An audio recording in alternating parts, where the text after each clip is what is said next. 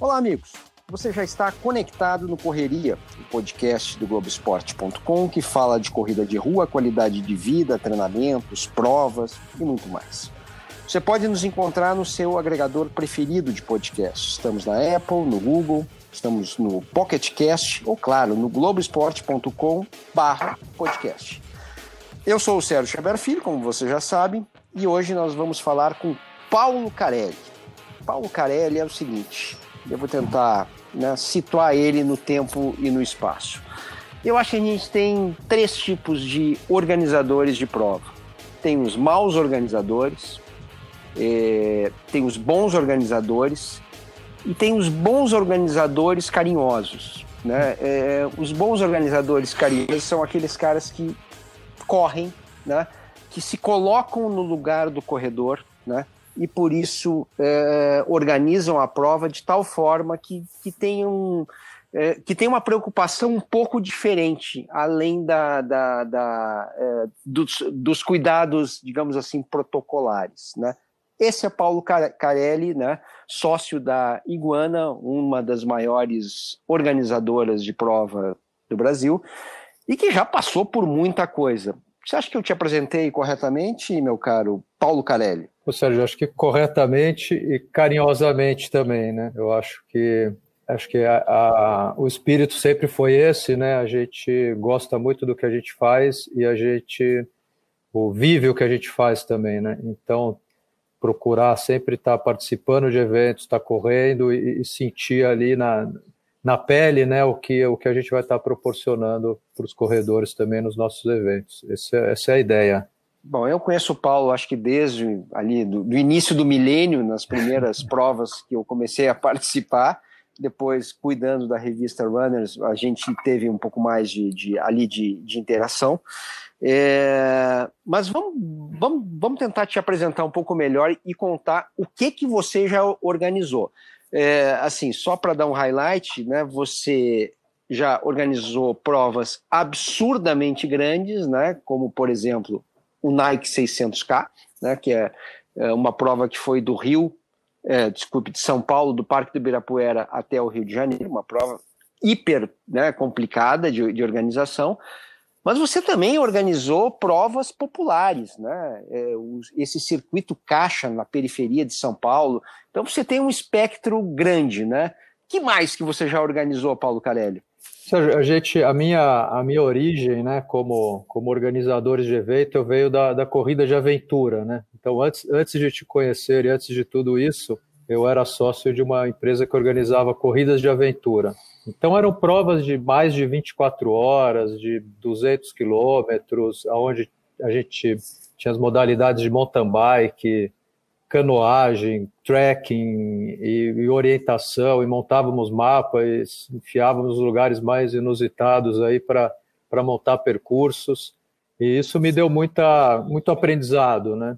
E de, de gerenciamento de, de situações inusitadas, de estar em lugares diferentes, com pessoas diferentes, sempre lidando com uma, com uma diversidade muito grande de, de situações, né? E indo além, né? Tendo aquele espírito para nunca se contentar com o que você está vendo ali naquele momento e com os limites que a gente, né, primeiramente encontra, mas sempre procurando enxergar o que, o que mais existe, né? Além do que a gente está vendo ali e está de impressão que nos limita naquele primeiro momento. E foi incrível, né? Todas essas experiências que você mencionou, seja no Nike 600K, que foi também um aprendizado muito grande, um timaço, né? Você estava lá em todas as edições, o, o pessoal da, da Nike, né? O Cris Coelho coordenando, né? O, todo esse processo, o nós da Iguana, eu, Eliane, à frente de um, de um desafio muito grande de entregar um evento como o 600K.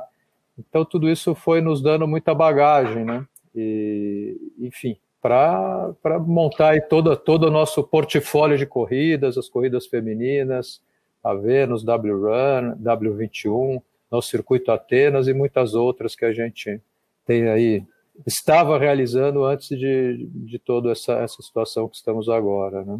Bom, você, é, quando você sai da aventura, você sai imediatamente para onde? Qual é, qual é a empresa e, qual é a, uh, e quais são as provas que você começa a organizar logo depois de sair desse circuito de aventura? O, o começo dessa história toda, ainda com, com essa sociedade que eu tinha com, com dois amigos, que a empresa chamava Brasil Wild, e nós organizávamos essas corridas de aventura, o, nessa fase eu conheci a Eliane Verdério, que hoje é minha sócia, minha mulher, e começamos a. Ela tinha, enfim, um projeto de, de cross-mídia já elaborado lá na, na, empresa, na revista que ela, que ela era sócia na época, e nós começamos na revista 2, exatamente, e nós começamos por esta empresa ainda a organizar as corridas para eles, e a primeira prova que a gente fez foi o circuito das estações, lá nos, nos idos tempos do começo né, da, da, das corridas que, que viraram o que elas são hoje, né? Então, então, para tudo, para tudo, porque eu acho que a gente, a, a gente vai ter que abrir um parêntese para o circuito das estações, que é uma prova meio né, de, é, disruptiva, para usar a palavra mais sofisticada. É, é, porque é uma. É, é, era o circuito das estações Adidas, né? E, e, são provas que começam a ser muito cobiçadas por uma classe média de São Paulo, depois Rio e vai se espalhando. Conta um pouquinho o que, que é o circuito, o que, que foi o circuito das estações é, é, desde a criação, como é que veio a ideia? O, algumas coisas, né, era assim, faziam parte dessa ideia inicial do circuito das estações Adidas e, e que eu acho que foram sucesso, né, naquela época que se perpetuaram. A primeira era a gente conseguir fazer uma prova num lugar um pouco diferente. A gente conseguiu fazer a primeira largada de dentro do estádio do Pacaembu, Fui no Pacaembu inúmeras vezes falar com o Badeco, que era o diretor do estádio época. Sim, ex-jogador. e convencer o Badeco que a gente deveria fazer alguma coisa diferente no Pacaembu. Além dos, dos jogos de futebol, e ele foi muito bacana, apoiou a, a ideia, e, e fizemos lá o primeiro circuito das estações. E acho que foi o primeiro circuito também, né, Sérgio, que tinha essa ideia de manter as pessoas conectadas com, com o esporte ao longo do ano, manter as suas metas, manter uma comunicação, né? Então existia muito, muito conteúdo, muita, muita motivação, essa estratégia de, de motivação, essa, a, a questão da, da, mandala, né? Das pessoas fazerem as quatro etapas para juntar a medalha. Então, acho que foi assim o primeiro circuito que se propunha a, a, a ser permanente, né? A se, a se estender ao longo do ano e com outras ativações, né? muitas ativações de arena, enfim, a gente trouxe para dentro do, do, evento também umas experiências além da corrida, que, que na época que existiam eram muitas, as provas elas eram muito raiz, assim, né? era, era feita para corredores mesmo, e, e, o circuito das estações tinha uma pegada diferente, né? Uma pegada mais acolhedora, é. de trazer gente de fora para dentro, Eu né? Acho que sim, é. essa era, era, era a ideia, né?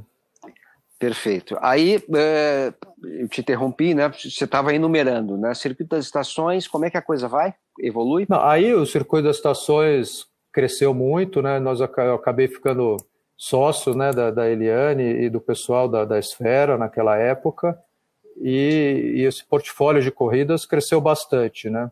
Eles tinham bastante relação comercial por causa da revista, né? Naquela época ainda se, se anunciava muito, né? Nas revistas, então várias marcas tinham proximidade com a questão editorial, e aí o, os eventos entraram nisso somando uma, uma, uma opção aí de, de, comunicação, de conexão com o público corredor bastante grande. Então foram vários circuitos que surgiram a partir desse, desse momento, e seguimos junto nessa, nessa configuração até 2009, né, quando fazendo todas as provas lá pela, pela esfera BR pela O2.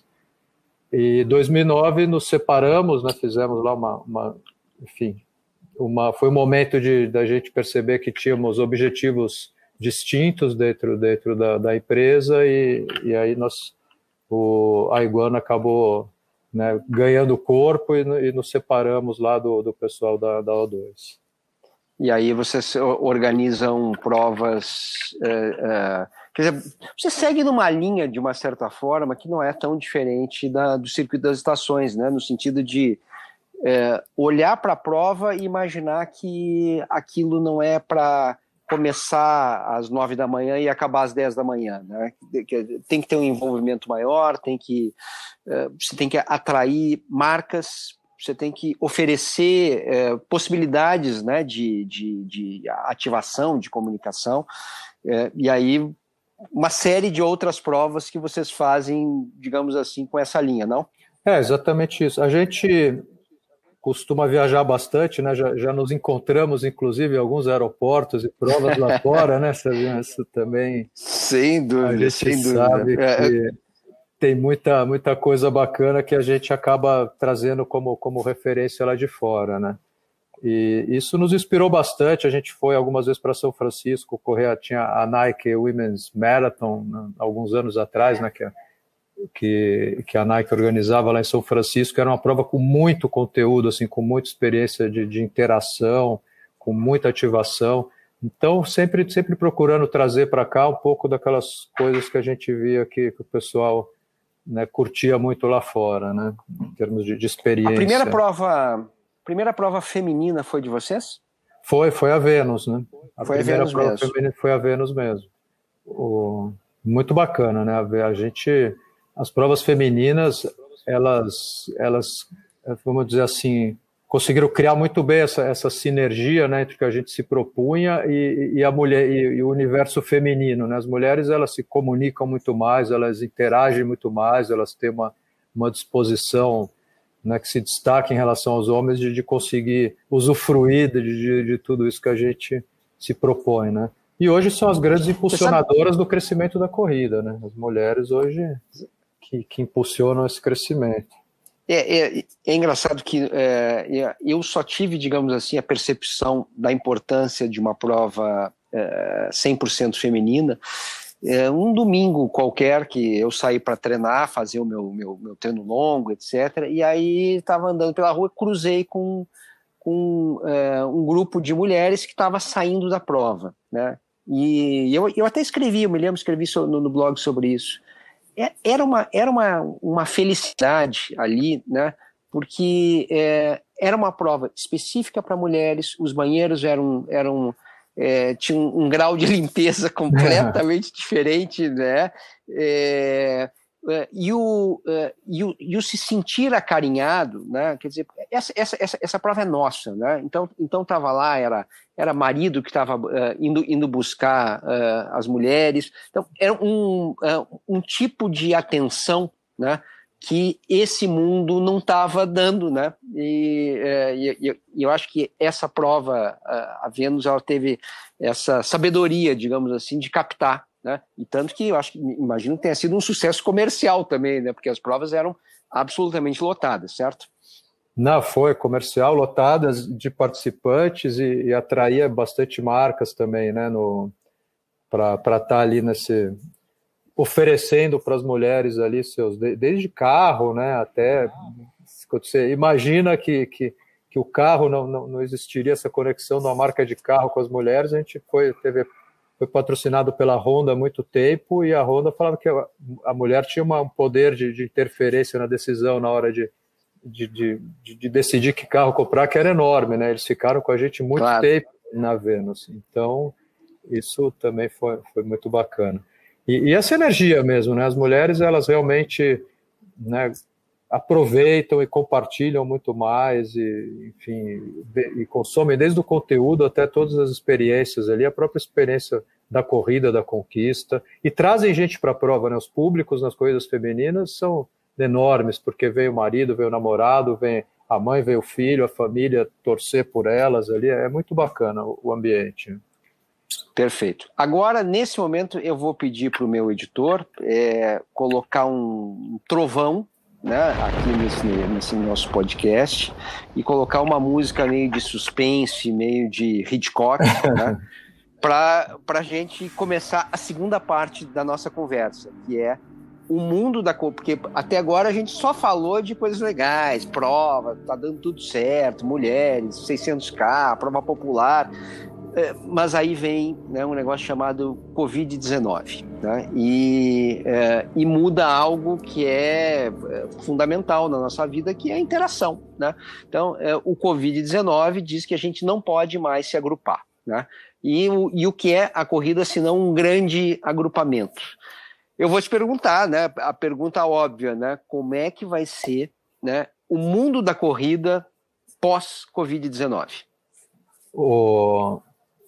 Bom, Serginho, o... Estou aqui aguardando o trovão, né? Vai, o trovão não, não vai, não, não, vai acontecer, trovão... já aconteceu. O trovão já aconteceu. Já aconteceu, já veio, já, já veio. Já aconteceu o trovão.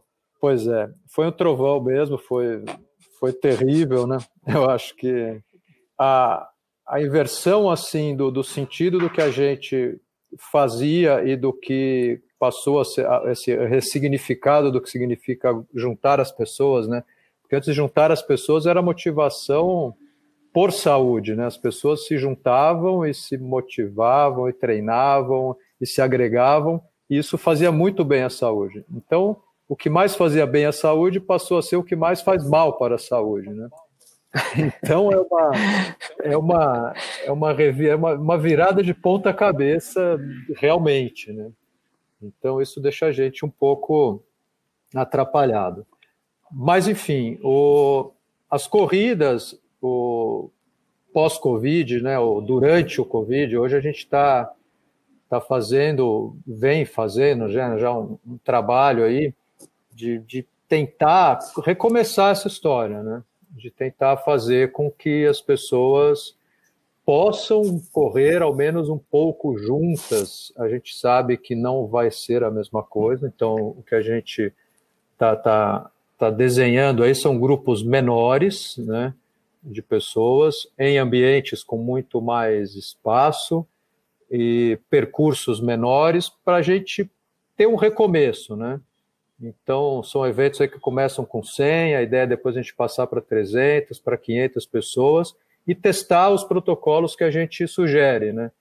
Que, sem entrar em detalhes, vão muito na linha de tudo que está sendo feito em todos os segmentos, né? Que é a questão do, de você manter o distanciamento, de você usar máscara, de você conseguir trazer para o evento a condição das pessoas lavarem as mãos, usar o álcool gel, né? Diminuir ali a questão do resolver problema de contato ali na hora de abrir e fechar a porta de banheiro, guarda-volume, todos esses detalhes. Mas isso a gente vai ter que começar a fazer com pouca gente. Né? O, não adianta a gente achar que a gente vai conseguir amanhã, num evento de três, cinco ou mais mil pessoas, aí conseguir adotar essa, essas práticas todas, né?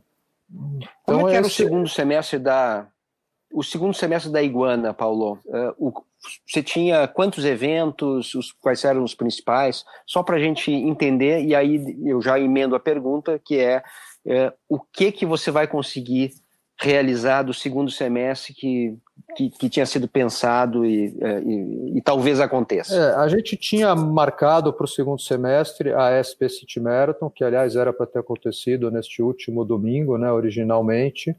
Ela tinha no primeiro movimento já sido reagendada para outubro, né? Uma prova de julho para outubro. De julho para outubro. O tinha tinha a W21, meia maratona feminina e a Vênus, também provas grandes, e provas do Atenas em São Paulo e no Rio. Além de provas do, do GRAAC, também que era em maio, que a gente faz para eles, também já tinha mudado, tinha uma, uma segunda opção de data para outubro. E, enfim, acho que a gente tinha uns mais de 10 eventos para o segundo semestre, né, agendados para o segundo semestre. E, e você acha que sai em outubro? Não sai. A gente já, na verdade, a Iguana, a gente já se antecipou um pouco e, e sabendo, assim, olhando um pouco o cenário e, e, sabendo que a evolução das coisas, seja por tudo que está acontecendo, as dificuldades de, de, de, realmente que a própria doença impõe, quanto a questão da, da própria sociedade se organizar aí para conseguir baixar né, esses números de, de contágio que hoje estão altos, né, a gente sabe que, que isso não vai acontecer rápido. E as provas são grandes, então, até para o próprio conforto né, de quem estava lá preocupado em treinar, saber se a prova vai ter, saber como que vai ser essa, essa prova, e por segurança, a gente já mudou todas as provas para 2021.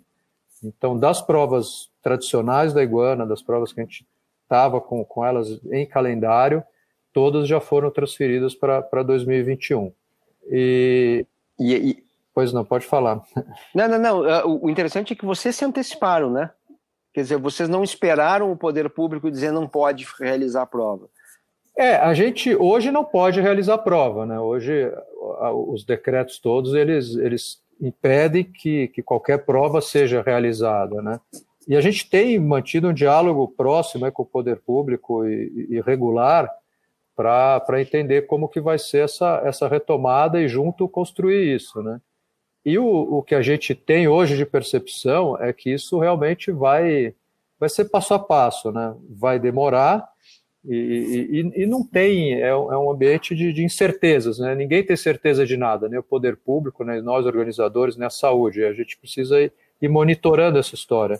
Então, dentro desse ambiente de, de incerteza, é mais, vamos dizer assim, é, é, é, mais seguro a gente se antecipar e, e realmente né, assegurar que a gente não vai estar expondo as pessoas a, a, um risco aí que a gente não, não sabe se a gente vai ter condição de, de realmente controlar, né?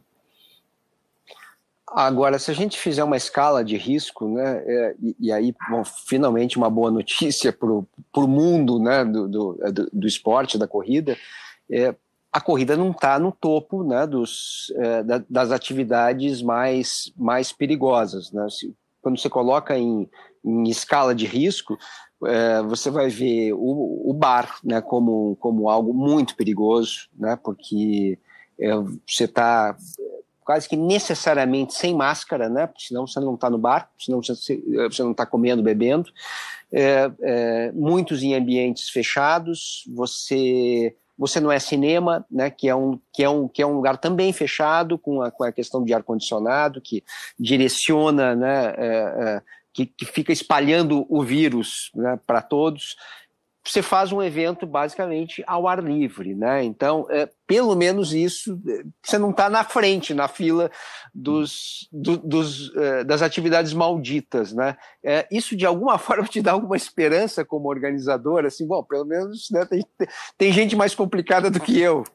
Não, eu acho que é por aí mesmo, ou seja, a gente tem acompanhado aí que a corrida, ela realmente não, não é um, uma, uma, uma, uma atividade de risco alto, né? Ela está aí do risco médio para o risco baixo, até guardado o devido distanciamento e correndo de máscara, né? Aí, que, que é controvérsia, é uma outra discussão que a gente tem, tem acompanhado aí, tem, tem diversas opiniões sobre isso, mas bem diferente realmente de um bar, de um restaurante, das próprias academias, né? Que, que reabriram, enfim, esportes coletivos. Então a corrida ela, ela ela ela está enquadrada aí num, numa, num risco menor.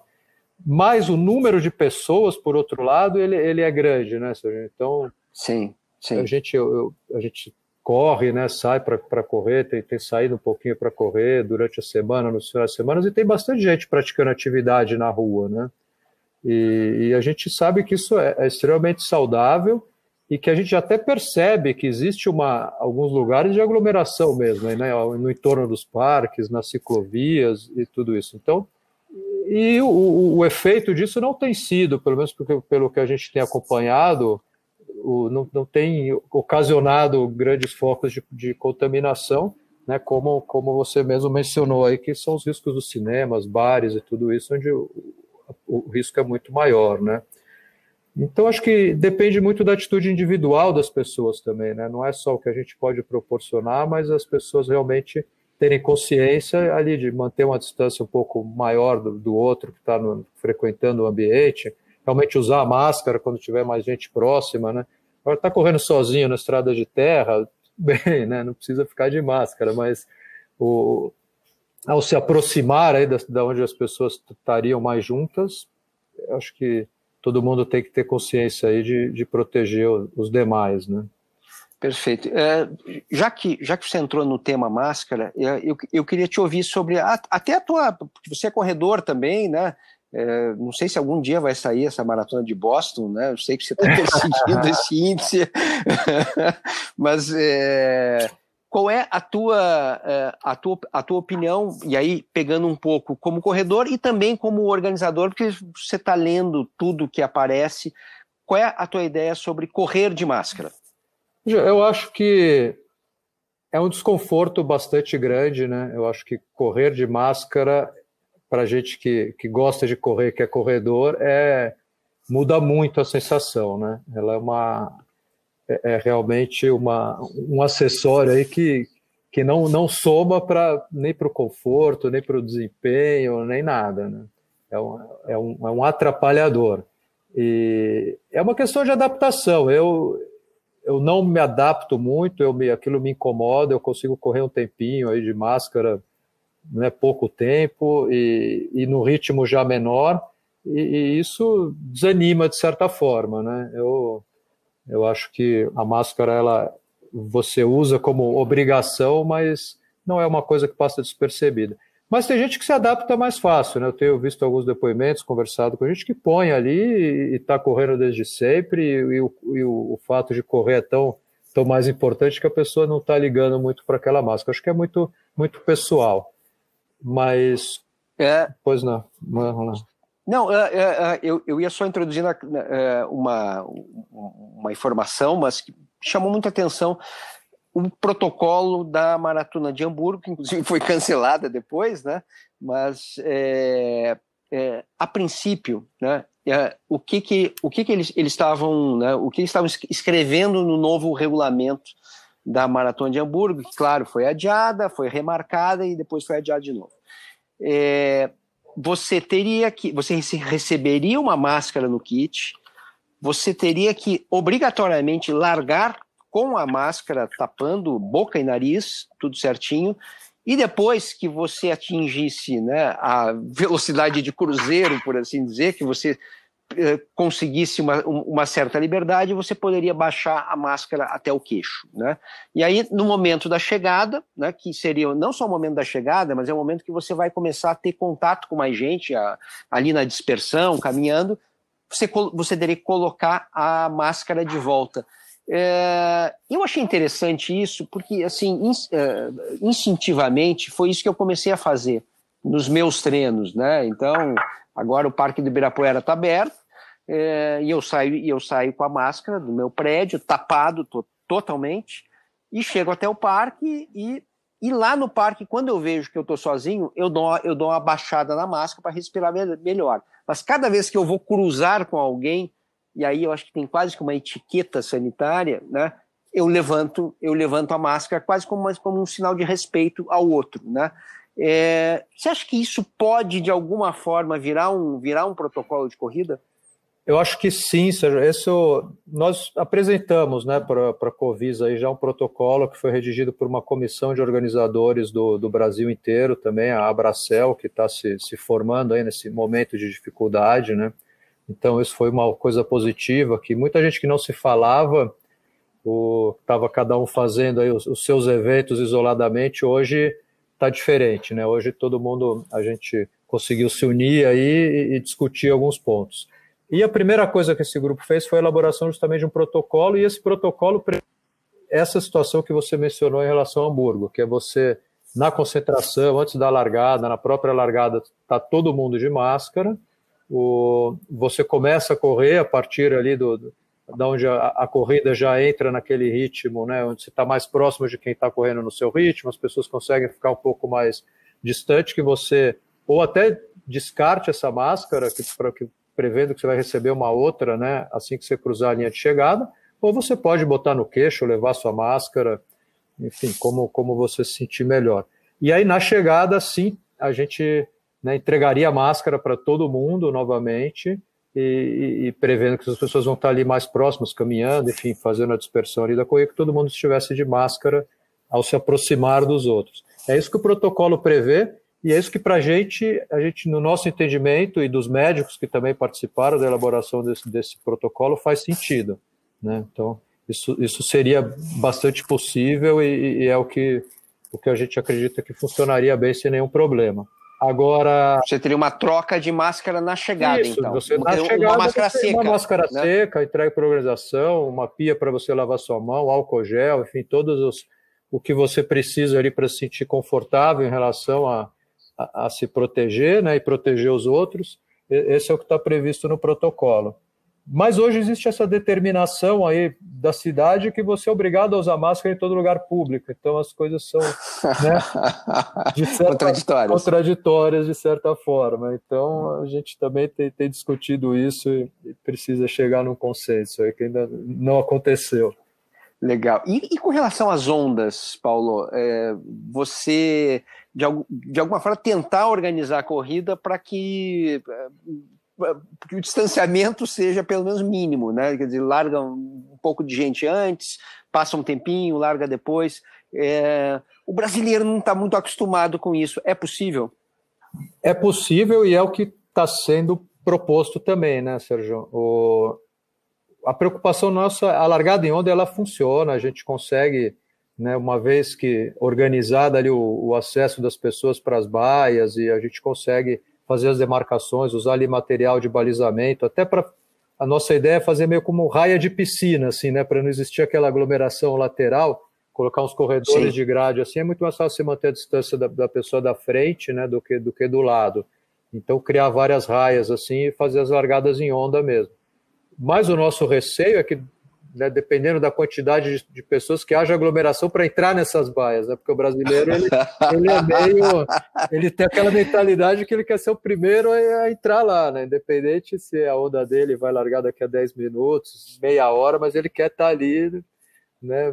Ele já, já, já se acotovelando para entrar primeiro lá para poder largar na frente. Então, essa é a dificuldade, né? Então, a sugestão é marcar a hora mesmo, né? Então as pessoas vão chegar, até para elas chegarem, né, com uma diferençazinha de tempo ali para as largadas, mas isso eu acho que vai ser primordial nas provas também, as largadas em ondas, né? Aquela largada, todo mundo junto ali, aquele momento dos mais legais da corrida, né? Que, que é aquela largada, com aquele monte de gente junto, a gente vai ter que aprender a fazer um pouco diferente. Perfeito. Bom, é, a gente não vai entrar em detalhes de protocolo, porque está meio cansado de protocolo, Exato, né? é, para cá, etc, etc. É. Mas tem alguma coisa mais específica da corrida que, que, que, que você acha que vai mudar nesse, nesse, nesse período pré-vacina? Porque depois da vacina, a gente continua depois da conversa, mas é, eu acho que as coisas vão mudar bem, né?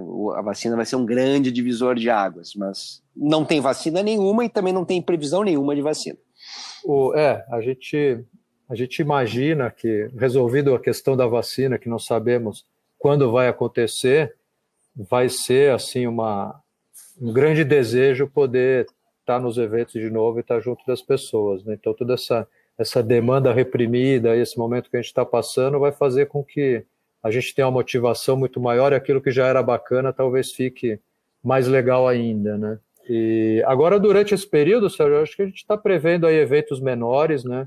Eventos sem arena, sem toda essa parte que a gente comentou no, no começo da nossa conversa aí, de, seja de área VIP, de ativações de patrocinadores, aquela área de assessorias, onde muita, tem muita confraternização, né? As pessoas acabam encontrando ali seus, seus colegas de assessorias ou de outras e, e, e, ficam ali um tempo contando histórias e, e, se relacionando, tudo isso acho que não vai acontecer por um tempo. Acho que as corridas elas vão ser mais mesmo a, a né, a gente vai ter que, que não se contentar, mas aproveitar, né, poder estar numa rua fechada, poder estar correndo com outras pessoas, poder estar ali marcando o nosso tempo, poder ter uma largada, uma chegada, um, um desafio de estar de, de, tá correndo num lugar estruturado com outras pessoas, mas tudo isso com, com menos gente né, e, e com mais controle. Eu acho que, que isso deve começar a acontecer agora no segundo semestre. A gente deve ter alguns eventos menores e especiais, vamos dizer assim, como se fossem edições especiais de, do, que, do que existia antes. Né? Perfeito.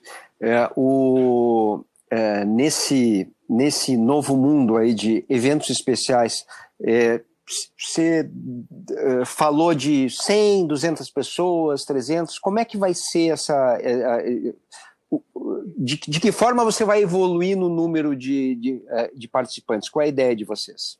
É, a gente apresentou já para a Covise e para a Prefeitura alguns alguns números lá que de proposta de crescimento disso, né? Mas não existe nada, nada oficial, nada, nada que possa que possa hoje servir como parâmetro, né? O, como existe muito receio, tanto dos órgãos públicos quanto da, das marcas envolvidas e, do, e, de como as pessoas vão se comportar, o, o desafio nosso agora, o primeiro passo, é fazer um evento de verificação de protocolo para 100 pessoas num lugar fechado. Isso deve acontecer agora em agosto, já está bem, bem adiantado essa, essa, essa conversa, isso vai acontecer, né? E a partir teste, teste é, é, como se fosse um evento teste. A nossa proposta é que ele fosse na rua mesmo, mas o, existe um certo receio de que, além das pessoas convidadas ou inscritas para participar desse teste, devido ao, ao entusiasmo e dessa, essa, dessa demanda reprimida, a nossa preocupação é que talvez o 100 virá 100 mil, né? O que não é difícil de acontecer, e aí a gente perde justamente a, a, essência da coisa, que é, que é entender como que, que a gente vai conseguir controlar esse, esse fluxo, né? Fazer ali o primeiro exercício. A partir daí, acho que em agosto ainda a gente vai, vai, vai tentar dar mais um passo e justamente fazer um evento aberto em, em lugar público para 500 pessoas. E essas coisas dando certo, depois o, tem proposta da federação também, que está alinhada com a nossa, que acho que é de setembro a gente ir para mil pessoas, depois outubro para três mil, e assim seguindo até o fim do ano, para ver se a gente consegue chegar né, em eventos aí com mais de 5 mil pessoas. Mas eu, particularmente, não acredito nessa, nessa evolução assim tão, tão rápida. Tão rápida. Eu acho que, que os eventos vão ficar aí entre os mil até, até sei lá, duas, três mil pessoas no máximo até o fim do ano. Acho que é muito. Seria muito otimismo achar que, que a gente vai conseguir juntar tanta gente assim. No, no, início da conversa, quando a gente falou sobre o circuito das estações, a, a ideia de mandala, né, de, de, de, de você ir conquistando o, os pedacinhos da medalha, né, correu a prova de verão, depois correu a prova de primavera, outono, inverno, e aí você fechou a mandala. Na realidade, você está falando de algo é, que está no, no DNA do corredor, né, que é você fixar meta né? Fixar um objetivo, inclusive para treinar, a prova serve, a prova serve para isso. Aí, aí eu te pergunto, no meio dessa pandemia, é, é, você, vocês pensam, vocês trabalham alguma coisa com corrida virtual, com prova virtual, quer dizer, você fixar o objetivo, né? É, é, e cada um vai correr a sua prova, né, a, sei lá, Vênus, a, tipo, a, Atenas, o que for a prova, né, mas não de uma forma é, é, agrupada, né? cada um correndo em algum lugar. Você acredita na prova virtual? Sim, Sérgio, a gente acredita. Nós vamos lançar nossa plataforma agora de, de corridas virtuais com as principais marcas das corridas. E, e, mais do que isso, justamente vai de encontro ao que você está comentando, que é a gente construir, né, através desses, dessa plataforma virtual, vamos chamar assim, o passos e etapas para as pessoas se manterem em atividade aí e, e, se desafiarem e terem motivação para ela registrar, seja um acúmulo de quilômetros, seja uma regularidade na prática das atividades, até chegar no, no evento virtual propriamente dito, né? Vamos dizer que a gente agende a, a SP City Marathon virtual, mas a gente quer construir uma, uma jornada até essa maratona, não para as pessoas que cheguem lá no dia da, da, da prova e queiram fazer a SPCity virtual, né, edição virtual, mas sim que elas tenham desafios, né, até, até gratuitos, a gente quer, quer viabilizar para ela se manter conectada, consumir conteúdo, evoluir nos seus treinos, poder compartilhar suas atividades até chegar lá, né? Então a gente tá, vai lançar isso daí em breve e eu acredito que tem muita gente que já está fazendo isso, né? A gente tem acompanhado e a gente viu que isso cresceu bastante lá fora também, né? Tem experiências lá. A Disney já começou com isso muito antes de pandemia, né? Acho que foi em 2015 a Disney já lançou as primeiras corridas virtuais, foram pioneiros, depois veio a Maratona de Nova York. Então, acho que funciona. E, e, o que é legal das virtuais não é, não é só a questão de, de, de, de delas, enfim, poderem acontecer independente do evento, mas é delas terem uma, uma, amplitude muito grande. Né? A pessoa pode participar em qualquer lugar, né? ela não precisa estar, tá, tá na cidade onde o evento vai acontecer. Né? Então, isso a gente também acha interessante essa, essa visão, e essa, os... ampli, essa amplitude né, do, dos eventos. E usando que tipo de medidor para a distância? Que, que, que plataformas você usa para fazer essa equalização? O, a gente está tá conversando com uma plataforma que é a, a, a, Running Heroes, né, que faz todo o circuito das Rock and Roll Marathons lá, Marathon. Fora, Marathon, lá, lá de fora, o, as provas do Ironman, e que agora aqui no Brasil começou a, a X3M também, foi, foi pioneira, está tá usando aqui né, pra, como plataforma para ativar lá o, a Uphill né, e, os, e as, as provas de, de triatlon, como é que chama que eles fazem? O... Ai, não, sim, a nossa. É, é, putz. Boa, escapou, é, que, fugiu, não. É o... que, é, que acontece em Angra. Isso, eu sei que você está falando. Isso. Então. É, é, Xterra. Xterra, perfeito. Xterra também escapou aqui da, da minha mente. Os Xterra. Então, a plataforma bastante legal, inclusive porque ela integra com a maioria daí dos, dos gadgets né, de, e aplicativos que tem de corrida. Então, você consegue ter uma conexão bastante grande ali para registrar suas, suas atividades. Isso ajuda. Né? Perfeito. Né? Isso ajuda bastante. Porque acho que todo Perfeito. mundo que corre tem aí, né? Que gosta de correr vai ter, ter um, um reloginho. Algum um... deles tem, algum né? Algum deles tem, alguma, alguma coisa. Strava, Garmin, o que for, Garmin, né? Nike, o Polar, qualquer um, alguma coisa. Quem, quem começa a gostar da brincadeira, alguma, alguma coisa tem ali para registrar, né? Então a ideia é, é, poder facilitar essa, a vida de todo mundo nessa integração. Né? Muito bem, Paulo Carelli.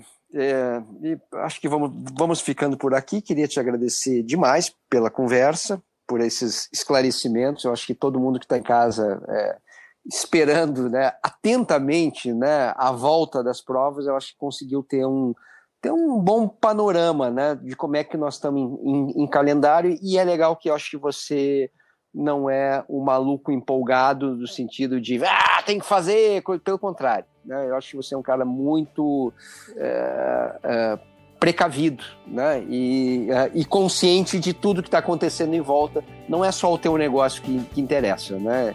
A gente está falando de algo muito maior. Então, obrigadíssimo, meu caro Paulo Carelli. Sérgio, obrigado pelo convite. É muito bom estar aqui conversando com você e que, com todo mundo que que está tendo a oportunidade de nos ouvir. E eu acho que o momento é esse, né? O momento de, de aprendizado, de reflexão e de a gente olhar muito o que está acontecendo no mundo todo e, e, ir reconquistando esses espaços. Eu acho que essa reconquista vai ser, vai ser prazerosa e como já está sendo, né? Acho que já a gente já teve uma situação muito mais angustiante e devagarzinho estamos aí podendo reconquistar nossos treinos, a nossa nossa rotina de atividade. E, e, é isso, acho que a gente vai, vai aos poucos chegar aonde, aonde estávamos e, e, segue a vida, né? Perfeito. Muito bem, o Correria é um podcast que tem a produção e a edição do Leonardo Bianchi. Temos coordenação de, do Rafael Barros, é, comando do André Amaral. Daqui a duas quintas-feiras tem mais um Correria novinho em folha para você. Um abraço a todos.